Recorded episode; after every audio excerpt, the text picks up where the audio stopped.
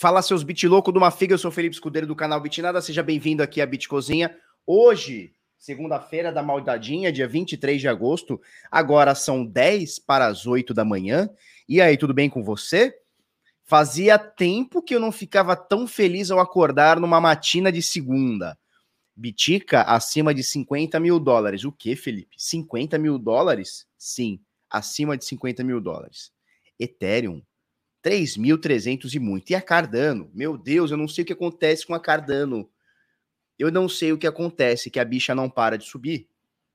2 dólares e 87, 85, 80 e muitos, tá? Iminência aí de bater 3 dólares aí nas próximas horas, talvez dias, obviamente com o mercado continuando a subir, tá? Vamos falar muita coisa, porque hoje o dia tá bonito teve retirada de pedido uh, de ETFs de Ethereum nos Estados Unidos. Alguma coisa está acontecendo por lá que não, não nos contaram, mas eu vou te contar. Tem dois, du, duas crianças, duas crianças minerando 170 mil reais por mês com criptomoedas. Duas crianças, dois adolescentinhos, criancinha, né? É, e a gente vai falar também sobre a possibilidade de mais ou menos 7 milhões, segundo a Glassnode, é, 7 milhões de bitcoins estarem perdidos para sempre. Sabe o que é isso, cara? Pessoas que mineraram, pessoas que compraram, pessoas que encarteiraram Bitcoin e perderam a senha, perderam a chave. Acabou, se é fini, já era, tá? Então, uh, existe uma estimativa, um estudo que mostra que mais ou menos 35% desses bitcoins podem estar perdido, perdidos para sempre.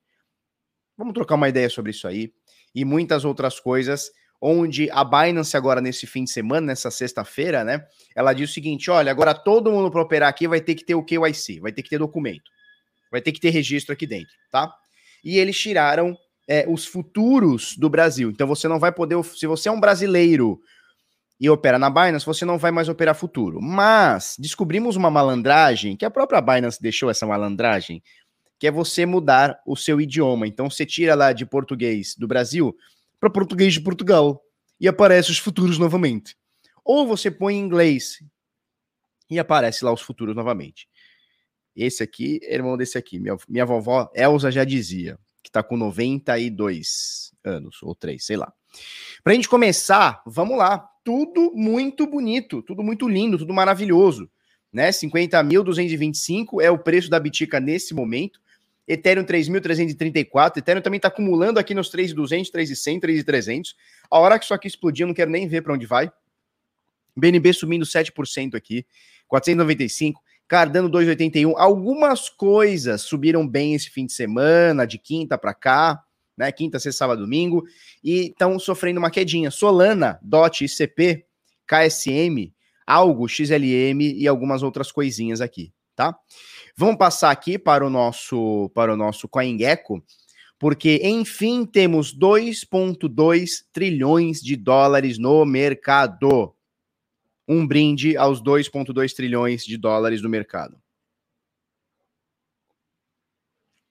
Tá? Que até dias atrás estávamos aí, dias aí, cara, dois meses atrás, sei lá, três meses atrás, um mês e meio atrás, dois por aí nós estávamos próximos de 1,3, 1,2 trilhão de dólares. Agora são 2,2, né?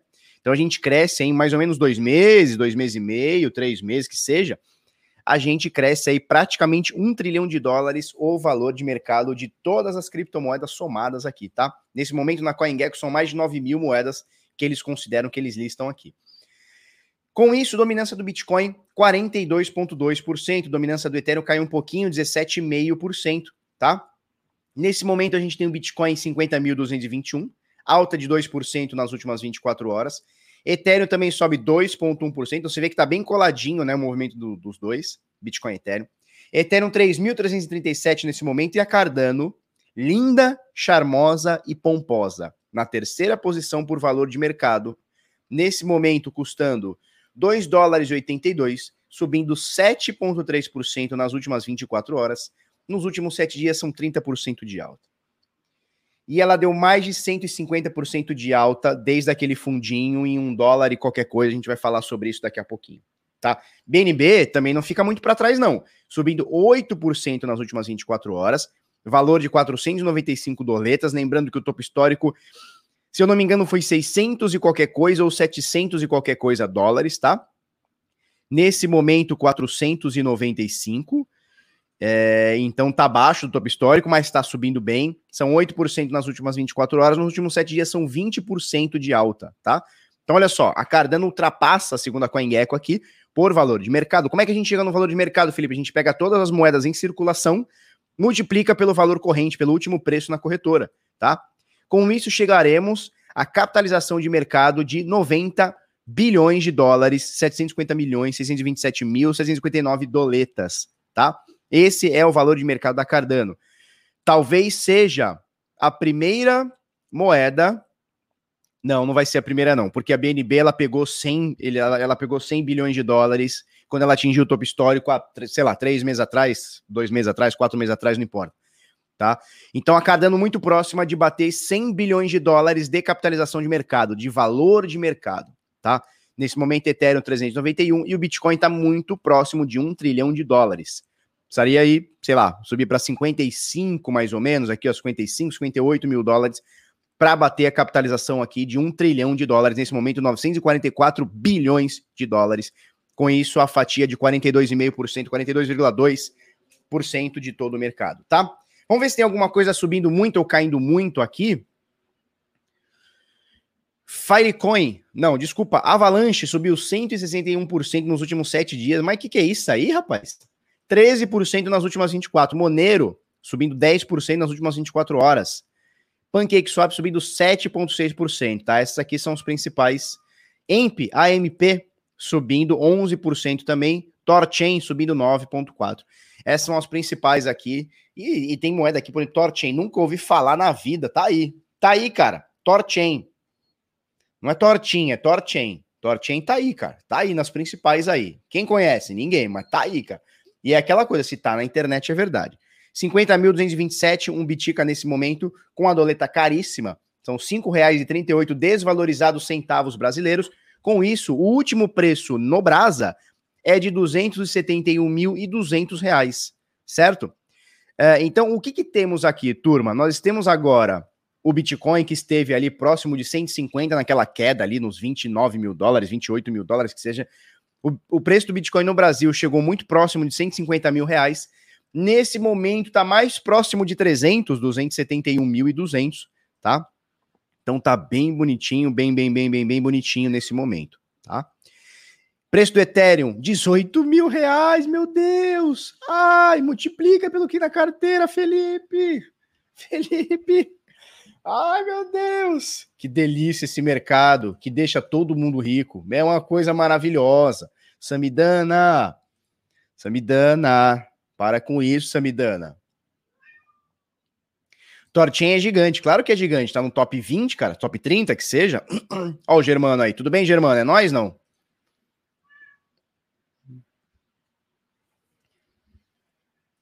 Cleiton Dias mandou cincão, valeu meu velho. Felipão, 17% em ADA com 17% do capital. Acho que vou tirar o resto do ano de folga. Meu irmão, é só é só alegria.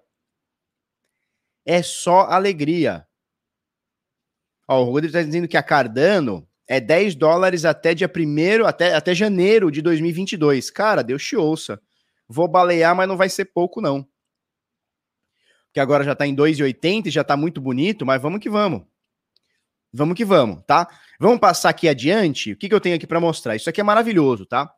Atingimos, lembra que a gente vem acompanhando, desde os 4 milhões, a gente vem acompanhando aqui, já são 7 milhões. O que, que é isso aqui, Felipe? Mostra pra gente o que, que é isso aqui, me fala o que é, o que não é.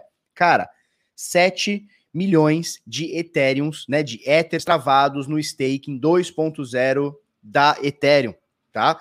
Então isso aqui é número de Ethereums travados que não estão nem em carteiras dando sopa, nem em corretoras na prateleira. Tá travado no stake 2.0. Felipe, qualquer um pode colocar, qualquer um pode colocar. Para você fazer um stake são 32 etéreos, ou você pode rodar o contrato de alguém e interar isso daí, tá? Então já tem alguma, algumas coisas que estão fazendo nesse sentido, onde ele junta um meu com quatro seu, com 0.3 do outro carinha, até juntar 32, e você consegue fazer esse stake muito louco aí tá bom? Nesse momento são 7 milhões de Ethers. Sim, 7 milhões. Você vê aqui, ó.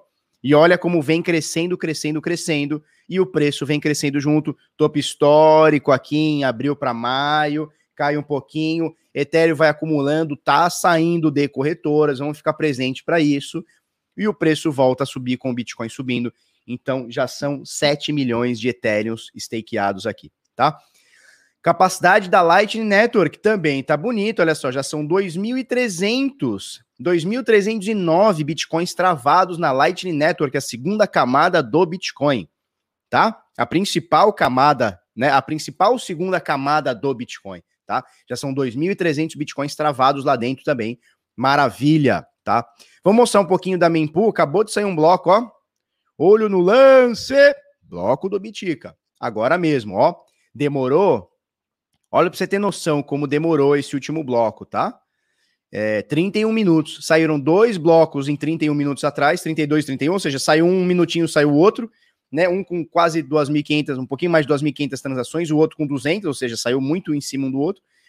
E agora saíram uh, ah, 30 minutos depois, né? 31 minutos depois, saíram com 3.183 transações Nesse momento, a mempool vazia, mesmo com 30 minutos de atraso aí de um bloco, né? 31 minutos de atraso de um bloco. É, 3.029 transações a confirmar na mempool. 4 satoshi por virtual byte, coisa de 28 cents nesse momento. Tá bem tranquila a rede, saindo mais um, dois blocos aqui, isso aqui já zera. No próximo bloco, possivelmente já zera aqui, né? Então, bem tranquila a mempool. Uh, mais ou menos 12% deve ser o ajuste da dificuldade da próxima do próximo ajuste aí, tá? Então, possivelmente teremos, possivelmente não, né? Tá tudo indicando aqui que o próximo ajuste de dificuldade deve ocorrer aqui nos próximos dias, né? É, em três dias, tá? Faltam 368 blocos.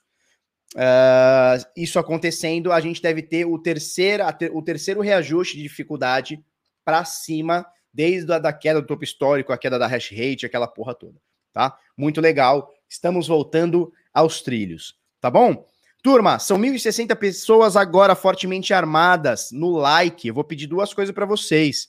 É muito lucro, Daniel Alves, que não é o jogador, mas é o Daniel Alves, tá bom? Daniel Alves, é o seguinte: você que ganhou a, a, como, é que é o, como é que é o nome? A, as Olimpíadas de Futebol, Daniel Alves. Acabou de ganhar as Olimpíadas de Futebol. O que, que eu vou pedir para vocês? Eu vou pedir duas coisas. A primeira, a primeiraça, para você dar aquele like nesse vídeo. Por quê? Quando você dá o like para o vídeo, você mostra para o YouTube que esse vídeo é relevante e o, o, YouTube ele trabalha com públicos semelhantes. Então ele vai pegar mais ou menos o que você costuma é, visualizar, ele vai levar para públicos semelhantes também. Então ele vai falar assim: opa, se é importante para o Daniel Alves de Brador do futebol, pode ser importante para outro carinha que tem o mesmo público semelhante. Então o que, que você faz? Dá aquele like para nós. Segunda coisa que eu vou pedir para você, o que, que é? Você já sabe, né? A galera aqui já sabe. Mete o ponto no, no, no chat, mete aquele fogo no chat, vamos fazer essa parada ficar muito louca. Porque o Bitica tá em 50 mil. 1.100 pessoas online conosco agora. Vocês são foda. Então mete aquele ponto no chat, que hoje eu não vou fazer nenhuma rima com nome, nem em Queiroz. Não vou fazer nenhuma rima hoje com nome, tá? É o famoso lookalike, exatamente, Diogo. Exatamente, o famoso lookalike. O pessoal do marketing digital conhece o lookalike, né? São os públicos semelhantes e tal. Enfim, isso é outro papo também. Então, ó, mete o fogo no chat, mete o esse negócio aí, o foguete no chat, mete o ponto. Vamos que vamos. 60k, o bagulho é louco. Vamos voltar pro topo histórico do Bitica. Ethereum já tá querendo flertar com o topo histórico. Cardano tá flertando com o topo histórico também. Flertando não, o Cardano já botou, foi, foi muito em cima. Foi muito em cima. E vamos lá, vamos abrir gráfico, que eu sei que vocês gostam, é do gráfico. Vocês gostam é do gráfico. Eu sei que vocês querem nessa vida. Vocês querem o gráfico, eu já sei. Eu já sei que é o que vocês querem. Então, peraí, deixa eu botar na tela aqui. Por que, que não vai na minha tela? Vamos, meu filho. Isso aqui. Vocês querem o gráfico, conheço o que vocês querem de longe, ó. Eu sinto o cheirinho do que vocês querem. Mas então vamos lá. Vamos lá. Primeira coisa, é... Como é que é o nome disso aqui? Esqueci. Hash rate do Bitica. Hash rate do Bitica. Olha como vem crescendo. Né? Vem crescendo. A gente sempre faz, a, faz essa, esse, esse retrospecto aqui, ó. Topo histórico, 198 milhões de terahash por segundo. Caiu, a China vai, vai matar a mineração, Elon Musk, bababá, comedor de criancinha, nananana, caiu 70%, bateu aqui 57 milhões de terahash por segundo. Desde lá, o bagulho começou a subir. Ficou aqui na casa dos 80 para 90 para 100 milhões de terahashes. Nos últimos dias, a gente vem atingindo os valores mais altos, né? Então, olha só, 142, tá suja aqui minha bancada aqui, Dalila, você fica sujando aqui, Dalila, sua pentelha. Meu mouse não corre. Ou é açúcar isso aqui? Sei lá, cara. Tudo sujo, tudo cheio de pó. E, olha só, 142 milhões de terahash batemos, pá, 130, caiu um pouquinho para 90 e tantos, um pouquinho acima de 100. Voltamos a 126 ontem, a gente bateu, na verdade, anteontem, né? Porque foi dia aqui. Vamos achar que dia isso aqui, 21, tá? Então, ante anteontem, dia 21, batemos 131 milhões de terahash por segundo, nesse momento 126, tá? Dia 22. Eu quero mostrar do Ethereum também, porque do Ethereum o bagulho tá louco. Ó, a gente ainda não bateu o topo histórico, tá? Do hash rate da, da força computacional, né? Do Ethereum, ainda não batemos o topo histórico, mas está na iminência. Olha só, o topo histórico foi batido aqui. Que dia que é isso aqui? Vamos ver direitinho aqui. Que dia que é isso aqui? Vamos ver direitinho aqui, rapaz. No dia 20 de maio, batemos no dia 20 de maio, queda, queda, queda, mercado caiu, aquela loucura toda, minerador foi tomar Sunday na praia. Voltamos, estamos batendo aqui, estamos batendo novamente o topo histórico, mas não foi rompido, tá? Possivelmente por toda essa alta que está tendo, desde o dia 26 de junho até agora, possivelmente nos próximos dias a gente deve é, bater. Encostar, já encostamos, né? Agora, se a gente vai superar esse topo histórico aqui, que aconteceu aqui no dia 20 de maio, de 20 de maio não sei, acredito que sim, pelo movimento do mercado tá? Por ter essa baixa toda, tivemos essa baixa toda, no, isso aqui estamos falando do Ethereum agora, tá, turma? Tivemos essa baixa toda, né, do Ethereum, papapá, recuou um pouquinho, recuou coisa de 20 e tantos por cento, recuou 24%, 25, 26% aqui que seja, agora tá voltando a subir, é, lembrando que o, a força computacional do Ethereum, força computacional do Ethereum, também vem subindo aqui desde 2015, tá? Vem subindo, 16, 17, 18, tal, ficou aqui mais ou menos no, no, no mesmo patamar, e aí voltou a subir aqui desenfreadamente de 2020 para 2021. Quedinha nessa, nesse, último, nesse último fundo, nessa última queda, aquela loucura, voltando agora, é, muito próximo aqui do topo histórico agora, tá bom? O que, que nós temos para mostrar para vocês também? Deixa eu voltar aqui para o Bitcoin. Não, vamos, vamos continuar na Ethereum aqui, que tá bonito isso aqui. Tá, eu quero ver custódia em exchanges, cripto. Eu não quero falar de valor, eu quero falar de cripto, tá? Então nós vamos botar isso aqui. Olha só, Ethereum, tá, turma? Isso aqui é Ethereum. Olha como vem caindo a custódia de Ethereums em corretoras, tá? Olha só que movimento interessante, hein? Olha que movimento interessante. Isso aqui é 2015, né? Nascimento lá da moeda, papapá, corretora, papapá. Aqui em 2017/18 normalizou número de etéreos em corretoras, e aí em 2018, iníciozinho aqui, março para maio de 2018, começa-se a crescer o número de etéreos em corretoras. Certo? Tirando esse início aqui, né, arrebatador aqui, que a galera não tinha muito o que fazer com o Ethereum, mas tirando esse início arrebatador aqui, 2015 para 2016, dá para a gente considerar que é o topo, claro, né? Foram aqui 24 milhões de Ethereum, né, de Ethers em corretoras em 2016, e aí normalizou 2017, 2018 e começa a crescer aqui 2018. Olha só, atingindo, vamos voltar para cá. Volte, meu filho. Atingindo 21 milhões de unidades, um pouquinho menos, vamos ver aqui direitinho. Um pouquinho menos, 21 milhões e meia, mais ou menos, de unidades é, de Ethers, né? De, de unidade de Ethereum, né? De Ethers, custodiadas em corretoras, ou seja, a galera que tinha isso aqui mandando para a corretora por algum motivo, seja para custódia, seja para venda, seja para o que for, né? E aí a gente tem aqui, ó, desde 2019 até início de 2020, esse esse número começando a cair. Olha que interessante. Então a gente cresceu 2015, 16, 17, 18, 17, 18 ficou mais ou menos na mesma, 18 para 19 cresceu. Dalila. Dalila, não faça isso. Um desses rasantes. Você desligou minha câmera, Dalila. Sua pentelha. Eu vou assar você com batatas, Dalila. Sua pentelinha. Deixa eu botar minha câmera novamente aqui. Calma. Calma, que a Dalila cagou na linguiça aqui. Foi. A Dalila aqui, a pentelhinha. A minha pentelhinha aqui, ó. Pentelha, pentelha. Vai apresentar o Bitnada. Ô, gente, agora é o seguinte, o Ethereum vai subir muito. sua pentelha. Vai pra lá, deitar. Comer cadarço. Vai comer cadarço, sua pentelha. É, o que, que, a gente tava falando? A gente tava falando de alguma coisa aqui. Não, sabe o que, que é? Bate, é exatamente nesse ângulo aqui bate sol. E aí pega no meu relógio. Aí o que acontece quando pega sol no relógio? Dá aquele reflexo. E aí eu fico balançando, balangando, fica dando. Aí ela fica querendo dar o rasante para pegar o reflexo do relógio. Dalila, sua pentelha. Sua pentelhinha. Pentelha levada da breca. Vamos lá. vamos lá, vamos lá, vamos lá, vamos lá. O que, que a gente estava falando aqui? Deixa eu recapitular. Captei a vossa mensagem. Tá. De 2019, principalmente 2020 para cá, e aí a gente tem a alta do mercado, né? Então entenda, Corona Crash, mercado começou a arregaçar para cima, final do ano, lá para novembro, começa o stake 2.0 do Ethereum. Olha o que vem acontecendo com uh, o número de Ethereums custodiados. Caiu em praticamente 50%. Tá? Menos, um pouquinho menos, Felipe. Calma, não se empolgue. 44% é o número de Ethereums uh, que tivemos desse topinho para hoje, tá? Então tínhamos 21 milhões de unidades em corretoras hoje, 11,8.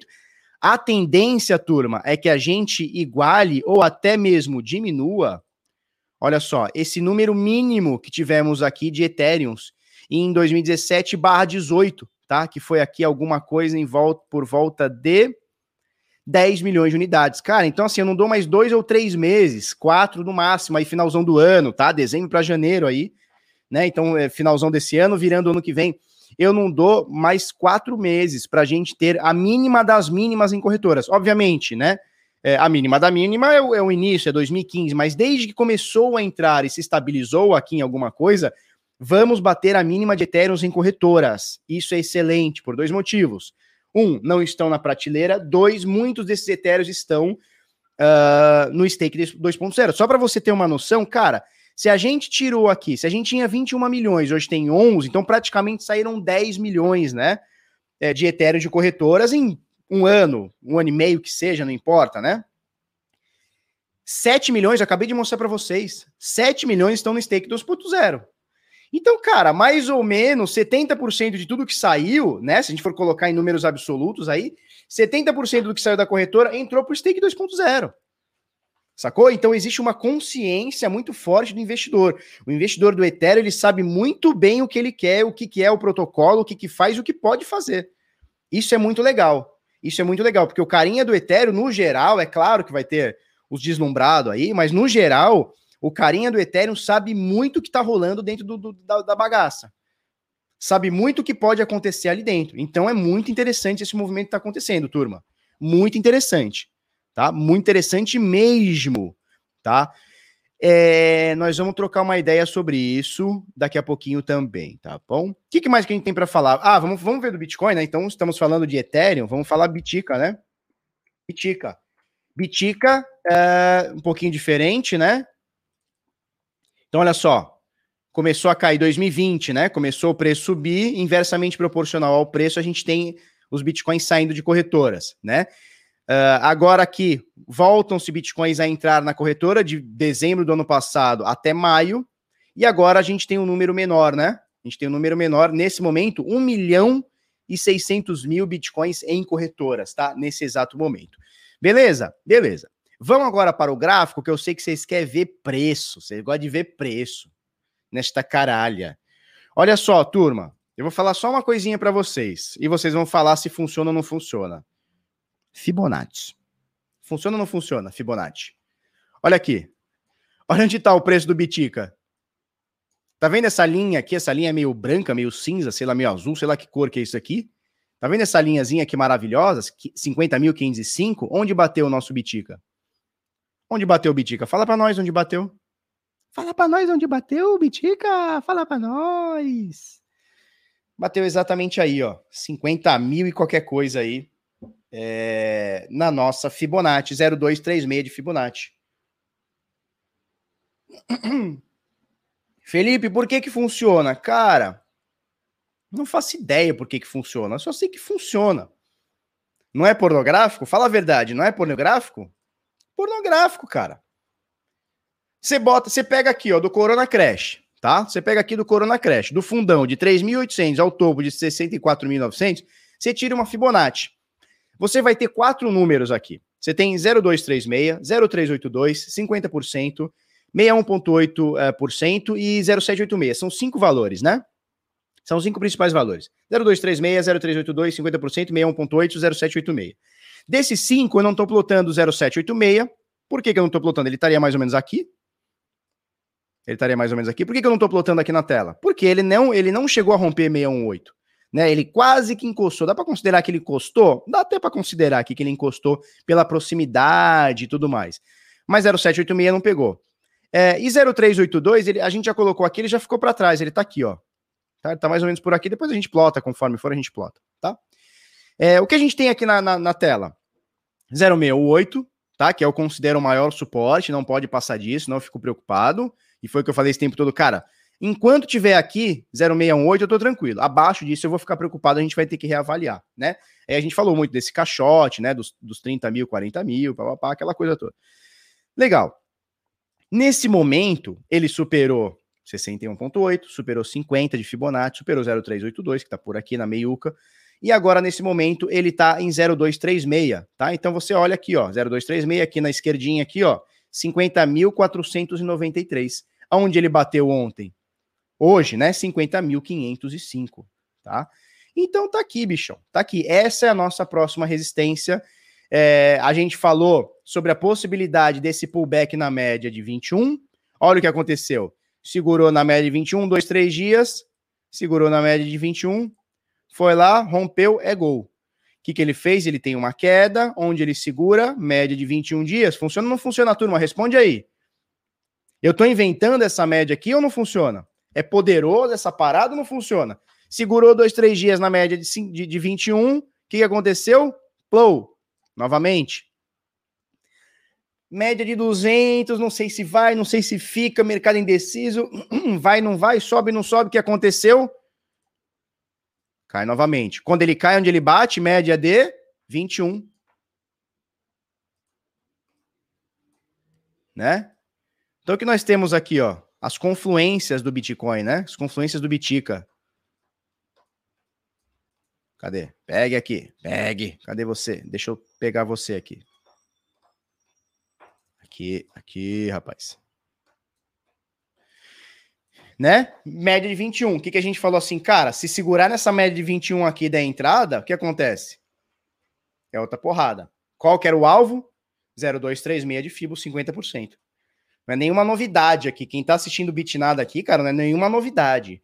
Fibonacci, média de 21, média de 200. Tem a média de 50 aqui que eu vou plotar já já, que nós vamos falar sobre o Golden Cross, que tá na iminência aí de acontecer, o que não quer dizer nada, tá, turma?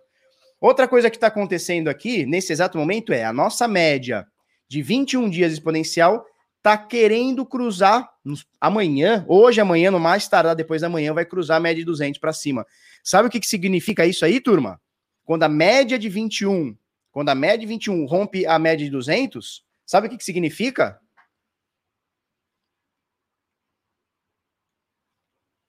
Sabe o que significa, turma? Nada, exatamente, Hermes. Não, exatamente não acontece nada. É apenas uma média subindo e isso aí. Exatamente, a galera tá esperta, né? A galera tá esperta. O que acontece com a média de 21 cruzando a média de 200? Nada. Né? A gente tem que entender qual que é o conceito da média. A média ela é reativa. Então, ela é um filtro de tendência e um filtro de preço, de curto prazo é, pa, para o longo prazo também, tá? Cadê a turma do Death Cross? Cara, aqui no Bitnada a gente falou muito sobre o que é e o que não é. Tem muita gente falando muita besteira. Isso aqui foi o, o Death Cross, né? que, que a gente falou? Possibilidade disso aqui voltar a romper novamente. Ah, não, não foi aqui não, desculpa. Eu tô, eu tô viajando que é a média de 50. Vamos botar a média de 50 aqui? Vamos botar a média de 50. Ó, a média de 50 rompeu para baixo, a média de 200, então aqui rolou o Death Cross, né? O cruzamento da morte. Que, que a gente falou para a turma? Falou, cara, não se desespera. É, é comum em movimentos é, de lateralização, e aconteceu essa lateralização aqui no Bitcoin, né? comum em movimento de lateralização que as médias elas fiquem bambas para cima e para baixo. Por quê? Porque a tendência ela passa a ficar indefinida quando você tem uma lateralização. É óbvio, a média é reativa, porra. Né? Então, o que aconteceu? Agora, olha, olha só essa média aqui, ó. Essa média aqui rompeu a de a 200 essa aqui. Deixa eu tirar de 21 só para não, não, atrapalhar. Deixa eu tirar isso aqui tudo também, porque a galera fica toda louca falando: Felipe, seu gráfico está muito poluído, meu Deus do céu. Pare de poluir esse gráfico, seu menino poluidor. A turma do ESG do gráfico vai vir te encher o saco, então pare. Por que eu não consigo pegar isso aqui? Me dá raiva quando isso aqui acontece, turma, mas me dá uma raiva. Me dá uma raiva quando eu não consigo pegar a bolinha aqui, ó. Isso, garoto. Cadê a bolinha aqui? Isso. Foi. Então, olha só. Def Cross, né? Média de 50 cruzando para baixo, a média de 200. Então, média de 200 é essa aqui, média de 50 para cá, tá? O que, que deve acontecer aqui nos próximos dias? Cara, se a gente alongar essas duas médias, se a gente alongar essas duas médias aqui, ó, olha o que deve acontecer para os próximos dias vai acontecer alguma coisa muito parecida com isso aqui. Então a gente deve ter aí começo para meio de setembro é, o cruzamento novamente para cima, né? Então aconteceu aqui o Death Cross, a gente falou, cara, tá lateralizando, tanto faz o Death Cross, o Golden Cross, não importa. E ele pode acontecer aqui o novo cruzamento. Então seria um Golden Cross, né? Então o contrário do Death Cross, o que muita gente indicaria alta. É, o que a gente tem que pensar é o seguinte, cara, o, a, o, o que, que a gente olha para a média? A média a gente tem que olhar a tendência. Ó, 1.420 pessoas online agora. Obrigado, turma. Vocês são foda. É, cara, o que acontece quando a média está subindo? Significa que o preço está subindo? Bom, a média de 50 ela é uma média de curto para médio prazo, tá? Vamos dizer que ela é, ela é de curto prazo, não é curtíssima, ela é de curto prazo. E a média de 200 dias, ela visa mais um longo prazo, tá? Então, o que você está querendo dizer quando a média de 50 rompe para cima a média de 200 é que no curto prazo para médio prazo o preço está subindo. E quando existe o contrário, né? Então, quando tem o Death Cross, quer dizer que no longo prazo, aliás, do curto prazo para o médio longo prazo, a tendência está sendo perdida. É isso que significa. Né? Nós já fizemos lá na comunidade Decifrando Trade o backtest de todos os Goldens e Death Cross. Os Golden Cross dão muito bom, os Death nem tanto, mas, cara, é muito subjetivo. Golden Cross, Death Cross são muito subjetivos, porque o que você tem que entender é o seguinte, cara, é a formação da tendência, porque as médias, elas mostram pra gente, um, ruído de preço, tá? Então ela mostra pra gente a tendência do preço e principalmente a tendência para onde está indo o mercado, de curto, médio e longo prazo, curtíssimo, longuíssimo, não importa, tá? Então a gente tem que olhar as médias para onde elas estão indo, para a tendência de onde elas estão indo. E não que o cruzamento vai fazer o preço cair ou o cruzamento vai fazer o preço sumir. Isso é bobeira. Isso é bobeira, tá? Fazendo o backtest, você vê que o Golden Cross no Bitcoin sempre dá, dá bom. Então, sei lá, dos últimos seis, dos últimos não, dos, das seis ou sete ou oito vezes, não importa, que aconteceram, tipo, é, aconteceu, não vou lembrar agora, mas seis vezes subiu e subiu muito. Mas claro, né? O preço do Bitcoin só tá subindo. Qualquer coisa que você fizer unidunité no gráfico, você vai ver que o negócio tá subindo né? É, passa a ser viés de confirmação. Tá? Então, o preço do Bitcoin está subindo nesse momento, portanto, as médias voltam a subir. Portanto, elas vão se cruzar em algum momento. Tranquilo. Rui Júnior perguntou se bate 100 mil em 2021. Cara, eu vou consultar minha bola de cristal aqui, ó. Minha bola de cristal. Atenção, bola de cristal. Bola de cristal. Bate 100 mil até 2021. Tan, tan, tan, tan. Ela disse que não sabe. Vamos ver, vamos esperar. Não sei, não faço ideia. Tomara que sim, tá? Esse cruzamento só dizem o óbvio, indicador atrasado. Não, não é um indicador atrasado. Ele mostra o filtro da tendência. Não é um indicador atrasado. Ele é reativo, tá? Bom dia, Miriam. Não, só de terça e quinta. Só de terça e quinta. Bom dia, Miriam. Cruzamento significa despacho de macumba lá no final da Godofredo Fraga, no José Menino. Total. Total, cara. Vamos lá, vamos continuar aqui, que o negócio tá bonito, tá? Então é isso, tá? Só pro, pro Golden Cross aqui, só pra gente trocar uma ideia. O que eu quero falar agora não é sobre Golden Cross, que isso aqui pra gente tanto faz como tanto fez. É só um negócio pra gente falar e comentar, e acontece, aí faz o backtest, aí vê que não funciona e fica todo mundo legal, né? Aquela coisa toda. Agora nós estamos. Eu não gosto dessa, nesse negócio como avisamos ou prevíamos. Acho isso uma bobeira, né? Acho isso uma, uma inflação de ego bobo do caramba. Mas a gente veio comentando, comentando desde que começou a subir, rompeu. Agora deixa eu tirar essa média de 50, eu quero botar novamente a de 21. Que a de, a de 21 é bonita. É? Vamos botar de 21 e eu quero botar ela exponencial. Cristiano Torlori.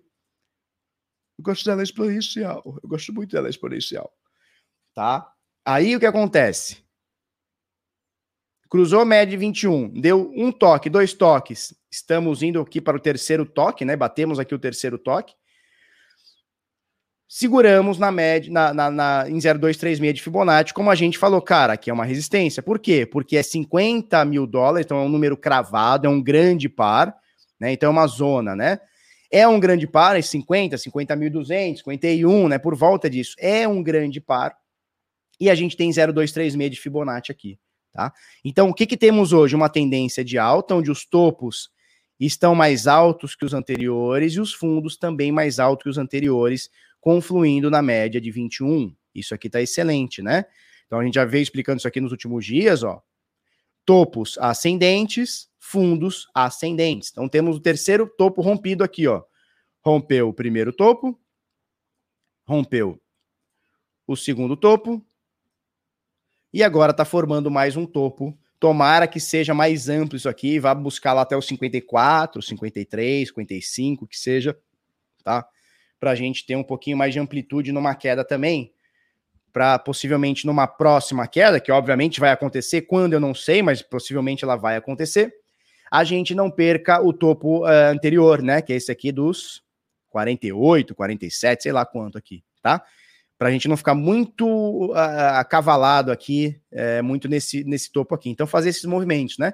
Então, cara, topos ascendentes, fundos ascendentes, tendência de alta. Média de 21 virada para cima, média de 200 virada para cima, média de 50 também virada para cima. Cara, tendência de alta, não tenho o que falar, tá? É, média de 200 dias. Lembra que era a nossa preocupação? Lembra que a gente veio falando, olha, vamos ter um pouquinho de cuidado com a média de 200? E ela foi para cima, depois foi para baixo, foi para cima de novo, foi para baixo de novo. Parece que agora que bateu na média de 21, bateu, rompeu e parece que foi, tá? Não vou descartar uma, uma revisitação aqui, uma revisitada aqui na média de 21, não vou descartar para os próximos, de, de, média de 200, tá? Não vou descartar, principalmente porque agora, nos próximos dias, talvez hoje, talvez amanhã, talvez depois da manhã, a gente tenha uma confluência entre a média de 200 e a de 21 no mesmo patamar, no mesmo valor, tá? Então a gente não descarta isso aqui, mas a nossa preocupação, a nossa preocupação, que era a média de 200 ser superada, né, para não ser aquele voo de galinha, aquela bull trap, essa nossa preocupação parece que está indo embora, né? Deixa eu tirar isso aqui, deixa eu tirar, tira, tira, tira, tira. Aquela nossa preocupação parece que está indo embora. Por quê? Porque a média de 200, a gente falou, cara, a gente tem que quebrar isso aqui com consistência e ele rompeu, desrompeu, rompeu de novo, desrompeu de novo, e parece que agora está rompido, está um pouquinho mais distanciado, né? Nesse momento da média de 200, a gente está falando de mais ou menos 9%, 10%, então não dá para a gente sair comemorando que é gol, calma, mas já dá para falar, cara, interessante isso aqui, estamos distanciados ou distanciando da média de 200 tá? Então, bem interessante, a tendência de alta volta a se formar e ficar bem clara aqui no nosso gráfico, tá? Principalmente porque a gente olha nos últimos dias, né, como essa tendência foi perdida. Obviamente ela foi perdida aqui, né? Pelo menos essa tendência aqui de curto prazo foi perdida. Abaixo da média de 200, a gente falou muito, cara, abaixo da média de 200 é complicado, não dá para dar compra abaixo da média de 200, cara, agora aqui tá beleza. Agora aqui tá belezinha, tá show, tá bonito, tá lindo, tá emocionante. E agora vamos ver onde vai o bichão. Essa resistência é forte por ser um número de Fibonacci. Então a gente viu aqui, ó. Olha só esse número de Fibonacci aqui, ó. 50% de correção. Olha como foi forte. Obviamente, 50% é, de correção ele é mais robusto que 0,236, mas não dá para a gente desconsiderar uma, um, um, valor aqui, um número mágico aqui de Fibonacci, tá? Então, olha só como 50% ele ficou rondando aqui, ó, 60 e tantos dias aqui. Não dá para desconsiderar. E agora, ó, 0236, tá? A gente pode plotar aqui. A gente pode plotar 0382 para você ver como também bateu bastante aqui. Vamos botar aqui, ó, 38,2%. Olha só, como foram aqui, ó, topos que ele não conseguiu romper. Dá para ver aqui uma, duas, três tentativas. E depois, novamente, aqui, ó, topo com suporte, com resistência, com tudo que ele conseguiu romper. Então, 0,382 é forte, 50% de correção é forte. Agora a gente está em 0,236. Vamos esperar para ver que bichão que vai dar. Tá? Eu acho que vai romper. Por estar acima da média de 200, pela média de 21 tá bonita, por esses topos e fundos ascendentes, isso aqui é o principal de todos confluindo sempre nas médias de 21, olha só. Pau bateu na média, subiu. Pau bateu na média, subiu. Pau bateu na média, subiu, tá? E vamos botar essa média para cima com o preço subindo. É, vamos tentar romper essa, esse 0,0236 aqui de FIBO e vamos ver se a gente consegue voltar para o topo histórico, tá? Ou na região, ou no, na zona do topo histórico. E aqui vai ser mais uma briga, tá, turma? Aqui vai ser mais uma briga entre 55, 56 até os 60 vai ser uma briga aqui, tá? 61, 60. Essa zona aqui vai ser briga de faca. Porque você vê que tem muita coisa acontecendo aqui, ó, muita coisa com volume acontecendo aqui, tá? Que foi na região do topo histórico. Aqui vai ser briga de faca. 55 mil dólares vai ser briga de faca. 55, 56, 57, 58, 59, 60. Essa zona. Aqui vai ser briga de faca. Já deu para ver. Tá? Da mesma forma que aqui nos 50 mil dólares, também é uma briga de faca. Vamos, vamos só esticar isso aqui, só para você ter uma noção. Então vamos tirar tudo do gráfico para você não falar, meu Deus, chama a turma do ESG, Gisele Bündchen. Cadê os globais? Tá poluição, Felipe. Ó, por que eu tô falando que aqui é, é, é, é zica? Porque olha quantos toques, suportes, resistências, aberturas, fechamentos, sombras, e tudo mais aqui que a gente bateu, ó. Entre janeiro e fevereiro, início de março, na casa dos 50, aí sobe, pumba, março de novo, resistência, né? Então aqui virou um suporte, sobe de novo, suporte rompido, resistência rompida, de novo, suporte rompido, resistência, suporte, voltou e agora novamente. Então você vê que essa região aqui anteriormente, fazer isso aqui, ó. Essa região aqui anteriormente, ó, é uma região complicada, tá? Tem muitos toques, suportes, resistências, aberturas, fechamentos, sombras para cima, sombra para baixo. Tem muita coisa aqui acontecendo. E, obviamente, isso vai ser refletido para cá. Por que isso vai ser refletido para cá? Porque o mercado tem memória. Então, o carinha que comprou aqui, vendeu aqui, fez um preço médio aqui, ele sabe que está confluindo com 0,236 e ele sabe que é um grande par, que é 50 mil dólares, 51, tá? É, então, muita atenção neste momento. Eu acho que vai romper, porque o mercado está bem bullish nesse momento, está bem alvoroçado. É, a gente percebe, a gente percebe que aqui muita gente desistiu do Bitica, né? Muita gente entrou aqui nessa euforia, principalmente nessa pernada aqui, de fevereiro até abril. Eu percebi que o mercado cresceu muito em número de pessoas, envios, em gente perguntando o que era, o que não era, e muita gente achando que ia ficar rico, aquela coisa toda. Então, em dois, três meses a gente cresceu isso tudo. E eu percebi que aqui rolou um belo de um desinteresse. Aqui ainda tinha muita gente interessada, né? Mas nessa lateralização aqui rolou desinteresse. E, e, assim, não é só eu falando, é os amigos também, que tem portais de notícias, que tem canais no YouTube, que de alguma forma trabalham com views, todos eles falando, cara, as vendas caíram, os views caíram, o interesse caiu, tudo diminuiu tá?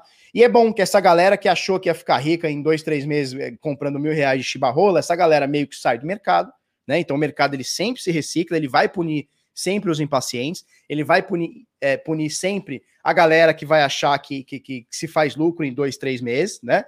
E agora a gente vai pegar uma nova leva de pessoas, tá? A gente vai pegar uma nova, nova leva de pessoas. A galera que passou por essa queda aqui entendeu que mercado de renda variável ele varia, varia para cima, varia para baixo, a galera tá um pouco mais atenta e já sabe que não é só comprar e, e tá tudo certo, vai ficar todo mundo rico, aquela loucura, né? Então, aqui teremos resistência, como estamos tendo, mas a volúpia tá bem forte aqui. Eu acho que iremos novamente bater este movimento aqui, tá? É, durante todo esse processo de queda, principalmente esse, esses processos de queda aqui, que foram curtos, mas em percentual foram grandes, Muitos aqui foram de 23%, alguns de 30%, tá? alguns de 40% aqui nessa alta toda. É, e quando retraiu esses quase 60% aqui, né, 50 e tantos por cento, a gente pode fazer a conta aqui rapidinho, tá? Quando retraiu esse esse 55% aqui, um pouquinho mais de 55% aqui, quando teve essa retração toda, a gente comentou muito sobre como foi 2017, né? Obviamente, os valores são diferentes, uh, a forma que o mercado está hoje é diferente, é claro, mas a gente comentou muito em 2017 como a gente teve momentos onde o preço do Bitcoin caiu muito para subir mais ainda, né? Então subiu muito, aí ele cai muito e ele sobe mais ainda, ele cai mais ainda, né? Eu estou sublinhando aqui, eu já vou, já vou mostrar para vocês, tá? Então, por exemplo, aqui, ó, início de 2016, olha só, ele estava aqui na casa, vamos botar aqui, ó, ele estava aqui na casa dos 700 dólares. Em alguns dias, em 50 dias, ele caiu 35%. Aqui a galera já falava, não, ele está muito esticado. Olha só, não, aqui ele já subiu muito, ele tá muito esticado, ele já subiu 300%, acabou, já era. Agora o Bitcoin é bolha, acabou. E aí ele retrai esses mais ou menos 40% aqui, ó, 38%, depois sobe mais 100%. Aí quando ele dá esse 100%, ele cai. Ele cai 33%. E a turma fala: não, agora acabou, agora o Bitcoin acabou. Em poucos dias, o que, que ele faz? Ele sobe mais 60%. E aí ele cai, olha só, em 8, 10 dias, mais 36%. Ou seja, em tendências de alta forte, é perfeitamente comum, principalmente num ativo bem volátil como o Bitcoin, você ter retrações de 50%, 60%, 40%. Olha isso aqui, ó. Isso aqui, ó, a gente já estava junho de 2017, tá? Olha só. Ele chegou aqui a cair, ó, 40%, 39% em 34 dias. Aqui a galera fala, ih, acabou, já era, quem vendeu, vendeu, quem não vendeu, não vendeu mais. E, cara, aqui a gente tava falando de 1.800 dólares. Cara, essa merda tá em C50. Essa merda tá em 50. Aqui já tinha gente pulando do bar, falando, não, acabou, já era. Peter Schiff falava, não, acabou, se você não comprou ouro, você tá perdido, a bolha, a bolha do Bitcoin, não sei o que, cara, tava em 1.800 dólares. Quem não gostaria hoje de ter uma oportunidade de comprar Bitcoin a 1.800? Fala para mim, dólares. Fala aí no chat aí, quem não gostaria hoje de meter Bitcoin a 1.800 dólares no bolso? Menos de 10 mil reais. Fala aí para nós. 8 mil reais por volta disso.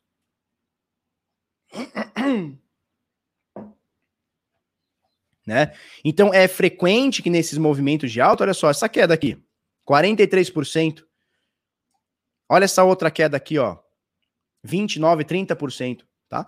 Então é comum, turma, que movimentos de alta, principalmente esses movimentos fortes, mas olha só, depois dessas altas aqui, ó, esses 30, 40% que eu acabei de mostrar para vocês, 20 e tantos, 30 e pouco, 40 e tantos por cento, quando você olha no longo prazo, essas quedas aqui são ruídos.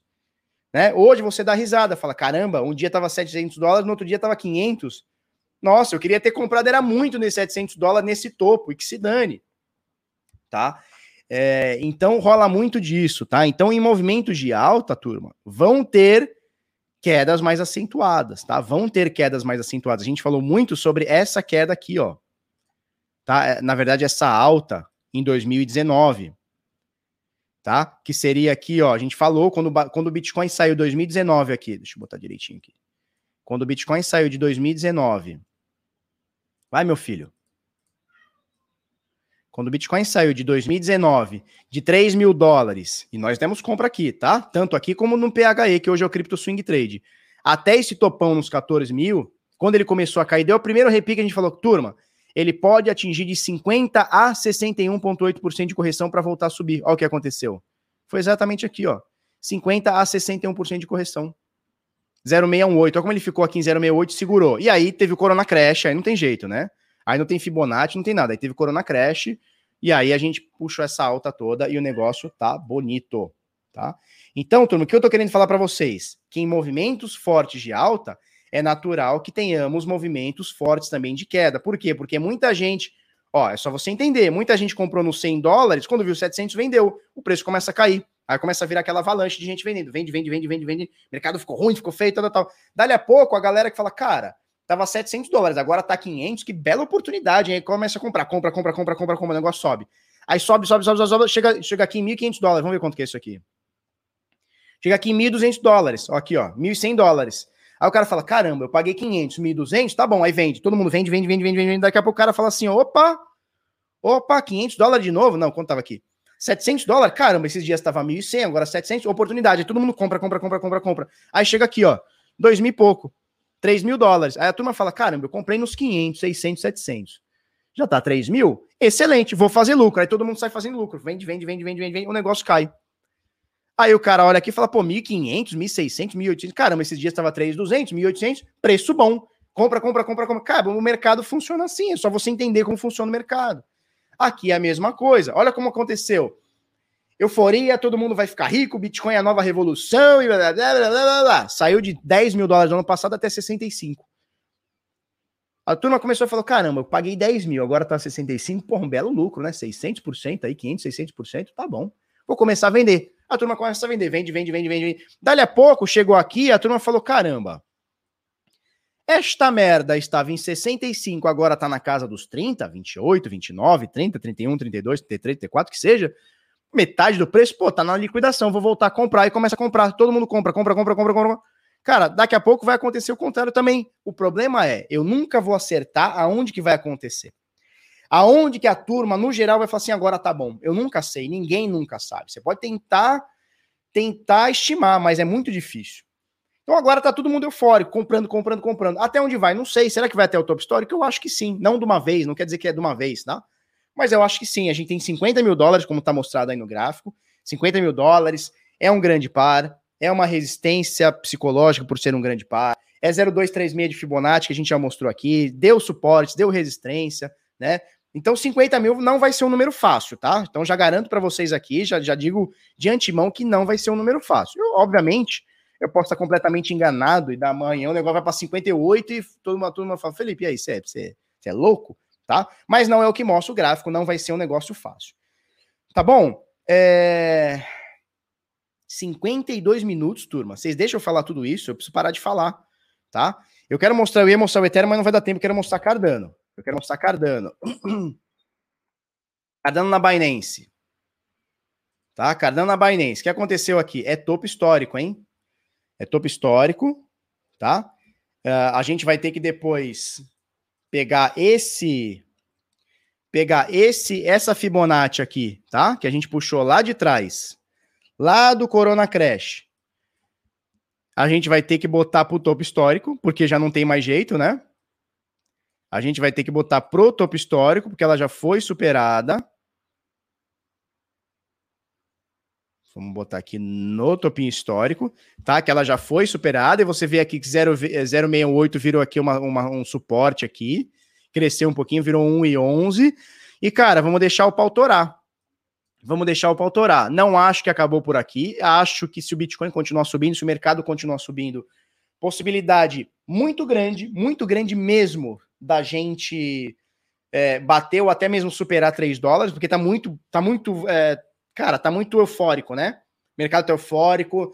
É, mês que vem vai começar os contratos inteligentes na rede da Cardano. A comunidade vem crescendo muito nesses últimos anos, muito mesmo. Eu venho acompanhando de longe, mas venho acompanhando isso. É, então o mercado está muito eufórico. A gente nota quando a gente põe Cardano no título ou alguma coisa no Instagram, pá, o negócio bomba, compartilhamento.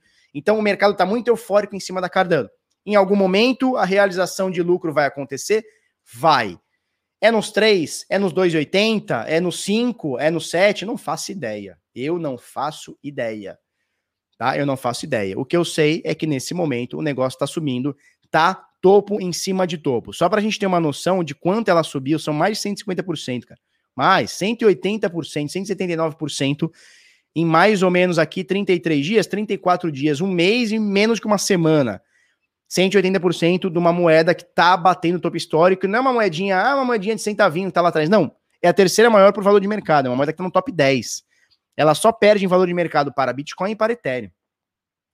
Então não é qualquer coisinha que, que meteu 180%, não é qualquer, ah, moedinha top 200, top 500, não, cara.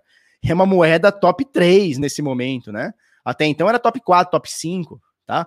Perdia para BNB e perdia para Tether, né, por valor de mercado. Então, cara, o negócio tá bonito. O negócio tá bonito, bonito mesmo. Vamos, vamos, vamos passar para outras coisas aqui. Deixa eu compartilhar o Brave aqui. O Brave. O Brave. Beleza, então olha só. É, deixa eu fechar isso aqui, rapidola. Beleza. Tá, então sai mais um bloco, sai mais um bloco aqui, ó, zerou, tá vendo? Sai um bloco aquele que a gente mostrou, aí sai um outro bloco, sai outro bloco, zerou. Alta prioridade agora para você mandar no próximo bloco, um satoshi por virtual byte, bem tranquila, a mempool do Bitcoin tá lisinha, lisinha. Para você, é, para você testar o Vector, que é essa plataforma que eu acabei de mostrar para você, que inclusive dá para fazer compras. Schumacher veio aqui, vocês escutaram? Schumacher? Schumacher acelerando a sua Ferrari aí. Bom, Schumacher não acelera mais nada, mas tudo bem. Ato falho. É, se você quiser testar Vector por 30 dias sem pagar nada, essa plataforma que eu acabei de mostrar, tem o um link aqui é, no, no, na descrição aqui, tá bom? Deixa eu mostrar para vocês o grupo VIP de sinais do Bitinada, do Birinara, tá? Que a gente manda para você possíveis entradas com lucros 24 horas por dia, enquanto o mercado estiver bom. Por que eu digo 24 horas por dia? Porque tem gente que mora na Austrália, tem gente que mora no Japão, tem gente que mora na Rússia e assina os nossos sinais tá? Brasileiros e até alguns gringos que assinam os sinais do Bitnada morando em outros países. Então você tem o horário comercial aqui do Brasil, que você pode operar, pode operar à noite, você trabalha durante o dia, cara, quer operar durante o almoço. O nosso sinais ele é muito democrático, ele funciona 24 horas por dia, claro, enquanto o mercado estiver bom. Para você aumentar o seu número de bitcoins, para você aumentar o seu número de stablecoins, de dólar, tá bom? Então a gente tem aqui a BNB no para Bitcoin, preços de compra, alvos para você fazer seu lucrinho stop para não dar ruim uh, ah, TRX não para o SDT para você aumentar o seu número de stablecoins, o SDT. Você pode usar outro stablecoin? Pode, desde que tenha liquidez e estupar por sua conta e risco, tá bom? Alvos para você fazer seu lucrinho, stop para não dar ruim, manejo de risco e vamos que vamos, tá?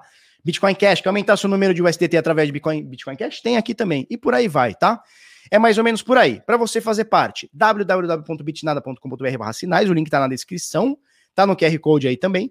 A gente manda isso aqui tudo para você. Já foram mais de 20 mil sinais enviados, tá bom? Mais de 20 mil sinais enviados desde 2018. Ninguém entrega mais do que a gente, tá? Muito menos com a consistência que a gente entrega de 65% de win ratio, tá bom? A gente vai mandar para você um guia em vídeo de como operar os sinais, um canal exclusivo para operar esses sinais, tá no Telegram, um canal exclusivo para o envio dos resultados no Telegram também, é tudo Telegram, tá? É mais fácil para a gente enviar, é mais fácil para você é, ter esse controle. E também a gente disponibiliza o Light Trade, que é um software bônus para você fazer suas entradas nos sinais, trailing stop e tudo mais, aí até trades fora dos sinais, é, incluso no pacote, tá? Você tem um planinho aqui de R$ 59,90, que é o plano mensal, planinho trimestral R$ 149,90, é, a renovação é automática, se você não quiser mais, você manda uma mensagem para a gente, a gente cancela tudo certo? Vamos lá. E a gente vai fazer semana que vem, exatamente daqui uma semana, nós vamos fazer a live sobre o ARM, tá? Então não é uma live de conteúdo, não é live de trade, não é nada. É sobre o ARM, é sobre o produto. Como é que vai funcionar? Você coloca seu nome e seu e-mail aqui, eu vou te chamar, vai ser nas 19 horas do dia 30, segunda-feira, e 19 horas da, da terça-feira, dia 31. Então, dia 30 e 31 à noite, 19 horas, horário de Brasília, eu vou fazer uma live sobre o ARM Vou te falar o que o ARM é, vou te falar o que o ARM não é, qual que é a rentabilidade, como é que funciona, como é que não funciona, o que, que é, o que, que não é. No final da primeira live do dia 30, eu vou te fazer uma oferta, tá? Eu vou abrir 50 vagas para o ARM. 50 vagas, não é 51, não é 52, nem 55. São 50 vagas. Tá bom?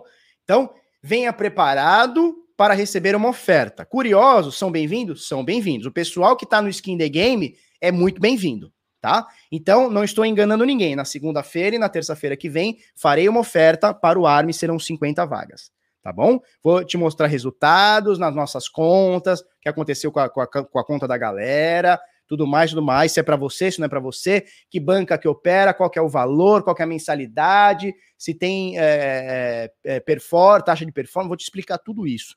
Tá bom? Show de bola. Vamos lá. Então, o link está aqui fixado no chat da amizade. Se inscreve aqui é, para receber informações sobre o ARM. Eu vou mandar uns e-mails para você já receber algumas informações. E vou te chamar na segunda e terça-feira que vem, dia 30, dia 31, para a gente fazer essas lives e te explicar o que é o ARM. Tá bom? Vamos lá. vamos lá, vamos lá. Coinbase investirá 500 milhões de dólares em criptoativos, tá? Matéria aqui do Jorge Silf, da, do Bit Notícias. É, o conselho da, da Coinbase, tá, que é uma empresa listada em bolsa, aprovou 500 milhões de dólares para comprar biticas e Ethereum, tá bom? E também tokens de, pro, de protocolo de finanças descentralizadas, tá? Uh, eles vão comprar esses 500 milhões em criptomoedas e eles já aprovaram, tá? O conselho da empresa também aprovou, que pretende investir 10% de todo o lucro recebido da Coinbase, futuramente vai ser aportado em criptomoedas também, tá bom? Então eles vão comprar 500 milhões de dólares em criptomoedas e 10% de todo o lucro vai ser aportado também em criptomoedas, através de outras exchanges na própria, é, própria plataforma de OTC da Coinbase. Eles vão fazer essa compra, tá bom? Vamos passar para a próxima. Prefeito de Cool Valley quer doar Bitcoin para as famílias que moram na cidade, matéria também do Jorge Silf, do Bit Notícias. Você deve falar assim, caramba, Felipe, que notícia legal. Cara, eu não gostei disso aqui, tá? Acho que a intenção do, do, do, prefeito lá é bem legal, mas no final das contas, quem paga são as pessoas. E as pessoas não podem ser obrigadas a comprar ou vender ou fazer o que quiser com Bitcoin, tá? E eu vou explicar o porquê que ainda é mais absurda essa notícia aqui. Vamos lá. O prefeito da cidade de Cool Valley, no estado de Missouri, nos Estados Unidos, prometeu doar Bitcoin aos moradores da cidade, tá? Quando a gente fala prometeu doar, o que, que ele tá falando? Cara, a gente vai tirar dinheiro de alguma pessoa seja um rico, seja uma empresa, seja o pagador de imposto, seja a própria pessoa que vai receber, então a gente vai retirar de alguém através de impostos, a gente vai arrancar do bolso de alguém para dar para moradores da, da, da cidade. Né? Então eu te arranco do teu bolso através de impostos e devolvo através de Bitcoin. Não acho isso legal, tá?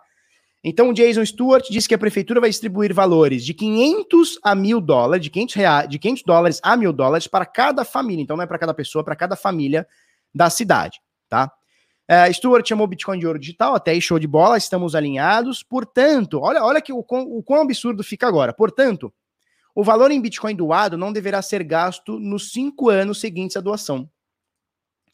Então veja bem, é, veja bem, o cara tá te dando, com muitas aspas, né? Ele vai cobrar imposto de você, ou vai cobrar imposto de empresas, que vai ser refletido no bolso das pessoas, não tem jeito.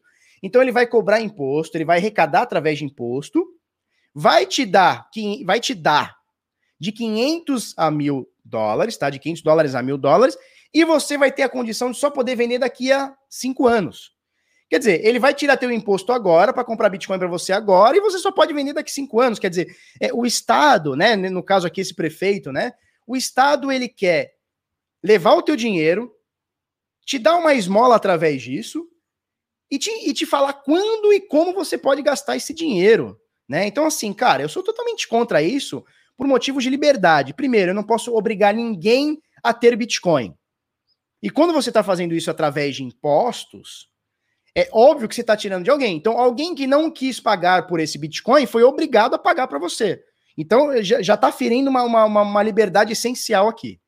Tá? E aí piora, porque assim, você pode muito bem chegar e fazer, sei lá, cara, é uma cidade, talvez uma cidade pequena, você pode fazer uma, uma é, sei lá, uma parceria com uma corretora da cidade, ou enfim, alguma coisa do tipo, que essa corretora dê para as pessoas. Então aí é legal, né? Você faz alguma isenção de imposto, um subsídio, que aí também é, no final das contas, é tirar dinheiro da população, né? Mas porque quando você faz subsídio, você tira de um. Você, você tá abrindo mão que um cara paga imposto para outro cara tem que pagar, porque a conta da cidade não vai, não vai mexer. Né? O funcionário público vai ganhar a mesma coisa, o custo da cidade vai continuar o mesmo. Então, quando você deixa de cobrar imposto de um, na verdade, você está tá fazendo que outro cara cobre mais, né? Então, é uma loucura generalizada. Mas, assim, poderia rolar no sentido de é, ter uma parceria onde a prefeitura não pagasse nada, né? O, o, o, pagador de imposto não pague nada, né? Por uma Coinbase e tal, vai fazer uma, uma, uma ação de marketing, legal. Então, poderia não sair do bolso do pagador de imposto, mas obrigar que a pessoa fique cinco anos com aquilo, Sabe? Então, assim, o Estado ele, ele quer tirar teu dinheiro, quer te dar uma esmola e quer falar quando e onde e quando você pode gastar. Não, aí não é legal. Não, aí não é legal. Aí, aí não é nem um pouco legal, né? Então, Bitcoin é sobre liberdade. É, isso aqui é um negócio de marketing, vai correr o mundo, já tá correndo o mundo, já tá correndo nos principais portais de notícias do mundo. Cara, eu não acho legal. Né? A gente não pode ser hipócrita, eu não acho legal. Agora, é, eu poderia muito bem chegar aqui e falar que legal, gente, outros prefeitos que façam isso, que roubem de imposto da pessoa e, e pague e dê Bitcoin pra galera. Não acho legal, tá? Não acho legal, tá? Matéria aqui do Bit Notícias. Vamos passar para a próxima? Empresas retiram pedido de ETF de Ether na SEC americana. São elas a Vanek, e a ProShares, tá? As duas no mesmo dia retiraram é, ETFs de Ether, tá? Lembrando que as duas colocaram, né, fizeram um pedido, entraram com um pedido de, de ETF de Ethereum agora, cara, recente, né, nesses meses aí. E eles retiraram no mesmo dia, né? Por exemplo, a ProShares entrou no dia 18, dois dias depois tirou. O que, que o pessoal tá falando? Que em off, em off, tá? A SEC ligou para essa para as duas, né, para ProShares e para a Vanek. A Vanek inclusive é a segunda maior gestora do mundo, só perde em valores absolutos, tá? Só perde para BlackRock, tá? Então a Vanek é gigantesca. É, o pessoal tá dizendo que em off a SEC ligou e falou: "Turma, vai dar ruim pro negócio de Ethereum, é melhor vocês tirarem aqui". Alguma coisa tá rolando lá nos Estados Unidos. Alguma loucura tá rolando lá, tá? Alguma alguma loucura. Certo? Que a gente não está entendendo porque as duas retiraram ao mesmo tempo. Estranho, né? Estranho. Vamos lá. Matéria do Cripto, Cripto Fácil de Lorena Amaro. Binance passa a exigir registro completo de KYC a todos os clientes com efeito imediato, tá, turma? Então a Binance comunicou nessa sexta-feira que agora todo mundo para operar lá dentro e fazer saque, depósito e tudo mais, com efeito imediato, ou seja, a partir de agora vai precisar ter, ter o KYC, né? KYC é o Now Your Client, né? Now Your Customer, né? Então é pegar o seu documento, é conhecer o seu documento, né? Então eles querem pegar o seu documento. Por que, que isso está rolando? Porque está rolando uma pressão regulatória danada na Itália, na Alemanha, no Brasil, nos Estados Unidos, uh, nas Filipinas, na, no Japão, no Reino Unido, no Canadá, nas Ilhas Caimão, ou seja, o mundo inteiro está olhando para a Binance, pegou ela para pato. Então a Binance é o boi de piranha da vez do mercado cripto. E obviamente, é, ou eles vão ficar restritos a nada, porque o governo vai fechar ele de todos os lados, ou eles vão ter que se adequar. O que, que eles preferiram fazer? Se adequar. O que passa a ser um contrassenso, porque eles sempre falaram, né? Sempre foi uh, um dos bordões, que o mais importante era o usuário. Nesse momento, o mais importante está sendo a saúde da empresa em relação a, ao governo, tá? Complicado. A gente viu esses dias que o Cizi saiu como CEO, talvez para não parecer um cara hipócrita, ele saiu como CEO, não falou quem entrou ainda, vai entrar alguém. O CEO da, da, da, da Binance US também está sumido, ninguém sabe o que rolou. O CEO do Brasil, que era o, o Ricardo da Roça, que a gente até entrevistou aqui é, no Bitnada, também saiu da Binance Brasil. Então, assim, pressão regulatória de todos os lados, de todos os países. É o que está rolando na Binance. E a Binance falou, cara, ou nós vamos acabar murchando e continuando com a nossa, uh, com, com nossos valores, ou a gente vai mudar os valores para a gente continuar. No caso, eles preferiram mudar os valores para continuar, tá? Então, nesse momento, eles estão exigindo o KYC de todos os clientes. É, o pessoal da Binance é, Global entrou, é, teve uma reunião agora de portas fechadas com, com a, o Banco Central do Brasil. Se eu me engano, foi com o Banco Central ou foi com a CVM? Não lembro agora. Ou seja, pressão brasileira também. Muita gente já está cogitando que eles vão começar a informar para a Receita. Blá, blá, blá, não faço ideia. Foi a portas fechadas, ninguém sabe o que, que rolou. É, eles proibiram, né? Proibiram, eles tiraram da plataforma de brasileiros, agora nesse final de semana, agora nesses últimos dias, eles tiraram de brasileiros é, o mercado de futuros, tá? Então, brasileiros não podem operar mercados futuros como a CVM bateu há um ano atrás. Bom, é, me falaram, e eu só estou repassando um boato, tá? Você vai lá e testa por sua conta e risco que se você mudar o idioma de português de Brasil para português de Portugal ou até mesmo inglês, os futuros voltam a aparecer. Mas eu só soltei aqui. Tá? Então, pessoal que opera futuros, gosta de perder dinheiro no futuros, só mudar lá o idioma que tá tudo certo. Tá bom? É isso aí, cara. Binance tá nessa aí. Vamos ver o que, que acontece, tá? Uh, Criptofácil, matéria de Luciano Rocha. Conheça as diferenças e os riscos entre custódia de ações de, e de criptomoedas.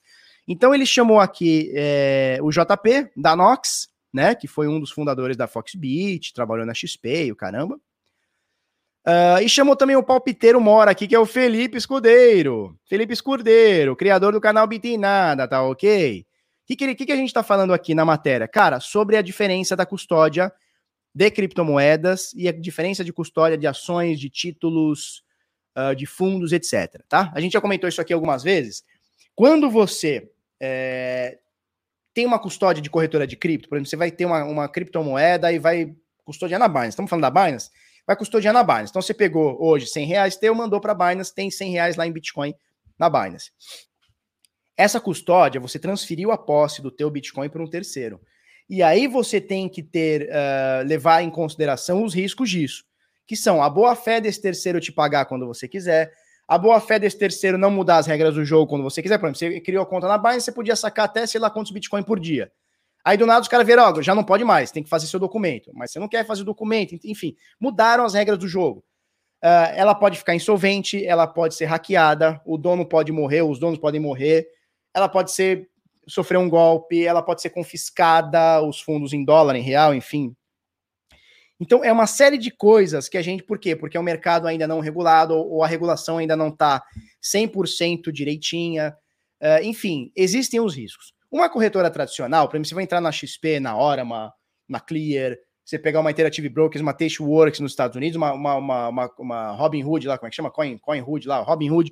Cara, não existe histórico de golpe, insolvência ou uh, confisco por parte do Estado ou de, ou de bancos em corretoras. Não existe. Eu não, eu não lembro de ter visto, teria que procurar no Google, mas eu não sei a última vez que isso aconteceu no mundo, tá? De uma, uh, de uma corretora dar o gogó em alguém, falir, sumir com, com fundo. E mesmo que aconteça, vamos supor que tem ações na XP, mesmo que a XP quebre, vá à falência, seja confiscada, quando você compra, então se você não tiver líquido na corretora, se você tiver comprado em alguma ação, algum título, algum fundo, alguma coisa, quando você compra um fundo multimercado, uma ação, alguma coisa, você tem é, a custódia pela CBLC, Companhia Brasileira de Liquidação e Custódia.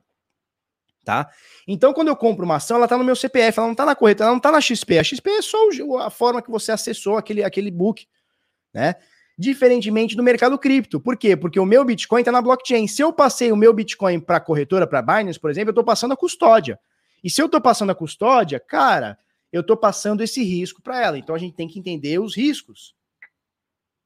Tá? Então, assim, quem está líquido na corretora, o cara está líquido na corretora, ou seja, ele está em reais. Se por acaso a corretora quebrar, ficar insolvente, não sei o quê, eu tô falando corretora mercado tradicional. Cara, você pode perder dinheiro, aí você vai entrar na, na justiça, aquela coisa toda. Se você tiver comprado num fundo imobiliário, fundo multimercado, é, numa FI, numa, uh, numa ação, uh, num título do, do, governo, o que você tiver comprado, ele está no teu CPF. Então, por exemplo, se a XP amanhã quebrar, ficar insolvente qualquer coisa, cara, você tem ação, você tem ação. O que você vai fazer é fazer a portabilidade para uma nova para uma nova corretora e tá tudo certo. Tá bom? Só para você entender os riscos e as diferenças da custódia de cripto e da custódia do mercado tradicional, porque muita gente acha, principalmente a galera que vem do mercado tradicional, acha que tá garantido quando você pega o seu Bitcoin e transfere para outra pessoa. Ó, o Elias BSJ disse, mandou 27,90, obrigado. Futuros de alavancagem são uma maneira mais fácil e rápida de perder dinheiro. Sim. Olha os múltiplos de Bitcoin, Ethereum e ADA. Para que alavancar isso? Perfeito, Elias. Estamos alinhados, tá? E eu acho que as pessoas precisam estar presentes para isso. O Bitcoin, o Ethereum, a criptomoeda, ela já é naturalmente alavancada, cara. O, o, o Bitcoin, ele cresceu do, do, fundo do Corona Crash e é, até o, o, topo histórico agora desse ano, cresceu 1.600%. Cara, você precisa alavancar um negócio que faz 1.600%. O Ethereum subiu 4.500%, a Cardano subiu 10 mil, agora mais, né? Porque agora já bateu. Cara, deve estar coisa de 11 ou 12 mil por cento, até, mais. 12 mil por cento. Cara, você precisa alavancar um negócio que sobe em, em, um ano e meio, dois que seja, 12 mil por cento. Cara, você precisa. Cara, alguma coisa está errada. Alguma coisa errada não está certa. Sacou? Então, depois siga a matéria aí. Obrigado, Elias. É, depois siga a matéria aí do, do, do Criptofácil. Dei meus palpites aqui, dei, dei meus pitacos aqui, tá ok? Dei meus pitacos na matéria aqui, tá ok? Depois você dá uma olhadinha aqui. Bom, é, Criptofácil também, além do Axie Infinity, quais são os jogos em blockchain para ganhar dinheiro? Matéria do Criptofácil. Luísa, nome da minha filha, Luísa Eiterer. Luísa Eiterer, tá? Então ela tá falando aqui do Axie Infinity, que é aquele joguinho que muita gente tá falando que é pirâmide e não sei o que, eu não faço ideia, não jogo, não faço ideia se é pirâmide, se não é, se é bom, se não é, se tá ajudando a galera, se não tá, não faço ideia. Bom, é, a matéria aqui da Luísa, vamos ver o nome dela de novo, Luísa Eiterer, matéria da Luísa Eiterer aqui do Criptofácil, diz é, os melhores jogos NFTs para agosto e setembro de 2021. Bom, ela fala aqui um que parece um Pokémon, que é o Chain Monsters. Para mim parece um Pokémon, né?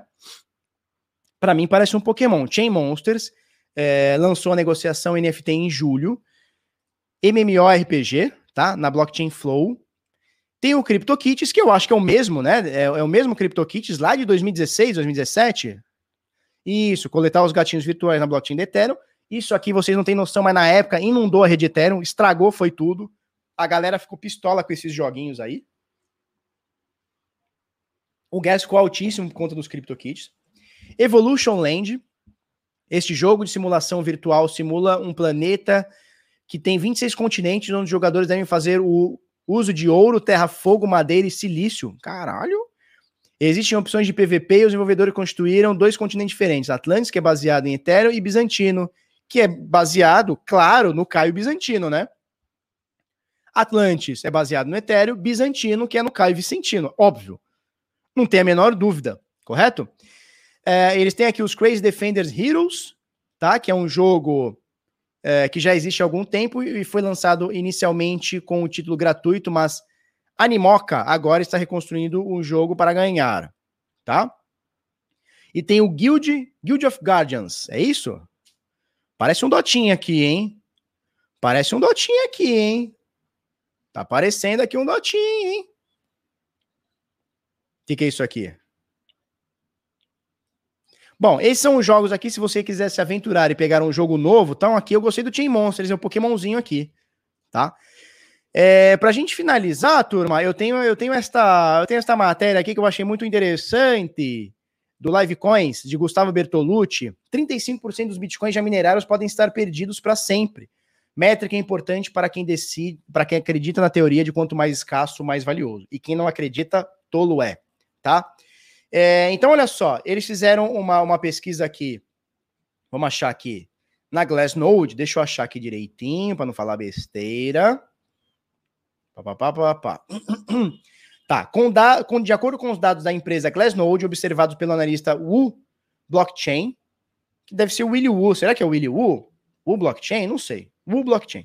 Neste sábado, 7 milhões de bitcoins estão parados ou perdidos. Esse valor representa quase 34% das moedas já criadas até hoje. De acordo com os dados da Glassnode, aspas aqui, de acordo com os dados da Glassnode, o número de bitcoins de longa duração retidos ou perdidos atingiu 7 milhões 131 mil, representando cerca de 34% do total, que é o ponto mais alto nos últimos cinco meses. Esta parte do token pode ser considerada como fora de circulação. Muito cuidado com esse tipo de, de afirmação, né? Porque o que, que a galera fala? Bom, é, uma carteira, ou na verdade uma, não é uma carteira, né? É, uma, uma, um input, tá? Um input que tenha mais do que sete anos sem ter movimentação, ou seja, algum Bitcoin ou Satoshi que está parado numa carteira com mais de sete anos sem transação, eles consideram que a pessoa perdeu a chave, perdeu a senha, enfim. Só que isso é muito complicado de afirmar, porque uh, o ano passado a gente viu muitas carteiras da era de Satoshi, 2010, 11, 12, que estavam consideradas perdidas uh, e fizeram movimentos. Seja para a galera comprar e vender, seja para falar, ó, oh, tô aqui, hein, tá? Então, eu não sei, muita gente diz que entre 10 e 30%, agora mais uma métrica entre 10, talvez 35%, né? Não dá para a gente saber exato. Por quê? Eu simplesmente posso ter comprado Bitcoin lá em 2010, ou, ou minerado Bitcoin em 2009, 2010, que seja, e, cara, eu tenho lá 10 mil bitcoins e não quero gastar. Simplesmente tá lá. Eu tenho a chave, eu tenho acesso à minha carteira, mas simplesmente não quero fazer nenhuma, nenhuma modificação. Tá lá. Não quer dizer que eu perdi essa senha, que eu perdi essa chave, que eu perdi essa carteira. Não quer dizer. Tá? Mas é óbvio que muito desses 7 milhões de bitcoins foram perdidos, porque muita gente nessa época não tinha preocupação de como guardar sua chave, é, não era uma coisa tão simples, não era uma coisa tão difundida. Muita gente minerou por diversão, para ah, vamos ver o que é essa experiência aqui, vamos ver se é legal e tal, e acabou esquecendo, e obviamente perdeu chave, perdeu senha. Então é óbvio que é, eu acredito que pelo menos metade disso aí é um achismo, é puro achismo, não é baseado em nada. Eu acredito que coisa de 15% tá? Mais ou menos 15% dos bitcoins minerados já são uh, foram perdidos, tá? É um achismo. Lembrando que isso aqui é, é, subjetivo e é discricionário. Não tem, uma, não tem como você falar exatamente X bitcoins foram perdidos. Não tem como, tá? Por esse motivo que eu falei. Não dá para você afirmar que uma carteira que está oito anos parado, o cara simplesmente não tem mais a senha. Pode ser que sim, pode ser que não. Beleza. É, dito tudo isso, se por acaso essa métrica aqui estiver correta, e 7 milhões de bitcoins estiverem perdidos, caras, vamos, vamos falar metade disso, vamos falar que 3 milhões e meio de bitcoins aí estejam perdidos, ou seja, 15% de todos os bitcoins minerados estejam perdidos, cara, se isso for verdade, o Bitcoin já se tornou deflacionário na prática. Bitcoin não é deflacionário, mas na prática ele passa a se tornar deflacionário. Por quê? Vamos pegar o raciocínio aqui. Cara, se você tem. Vamos falar metade, tá? Não vamos nem aceitar esses 7 milhões aqui como verdade. Vamos, vamos considerar metade, tá? Eu tô considerando metade. Se você quiser acompanhar esse raciocínio comigo, vamos junto. Se você tem 3 milhões perdidos, hoje nós temos 17,8, quase, não, 18, é 18 milhões, vamos, vamos conferir aqui, só para não falar besteira, 18 milhões e 700 mil. Vamos, para não falar besteira, vamos ver quantos bitcoins minerados temos hoje. 18 milhões e 800 praticamente, tá aqui, ó. Tá? Circulation supply, né? Então, supply em circulação, né? Então, moeda em circulação. 18 milhões e 800 mil, praticamente, tá?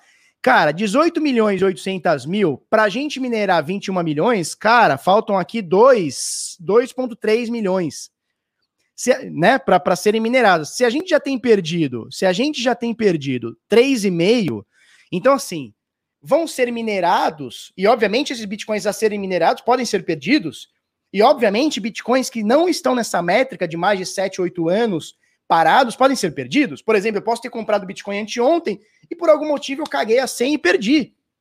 E só vai aparecer na métrica. Bom dia.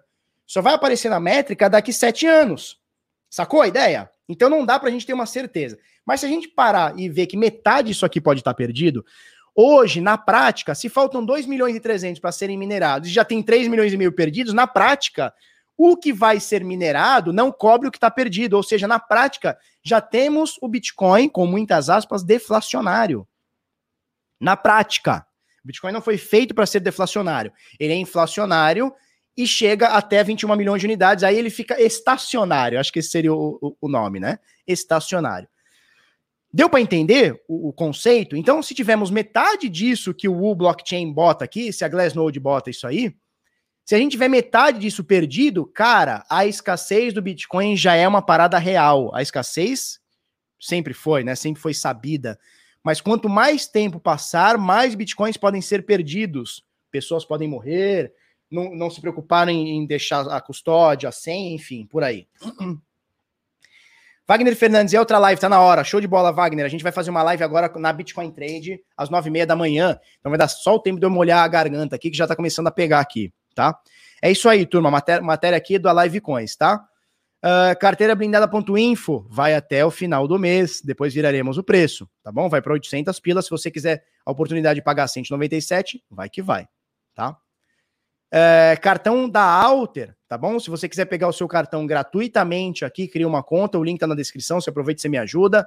É, pega o link aí na descrição, pega o seu cartão da Alter e você pode transformar os seus bitcoins em pãozinho na padaria. Você gasta seus bitcoins, pãozinho na padaria e ainda ganha cashback, tá bom? Cryptoback, tá? Canal Bitnada, 50.700 pessoas. Obrigado, turma. Vocês são foda. Segue nós lá. Arroba canal Bitnada. Botei um memezinho ontem sobre altcoins. Bota um memezinho lá e vamos que vamos, tá? É isso aí. É, se você gostou desse vídeo, curte, comenta, compartilha com os amiguinhos, inscreve no canal, coisa no sininho. Vamos pra cima até amanhã. Muito obrigado. Tchau, tchau. Um beijo, um queijo para vocês, seus bit louco de uma figa.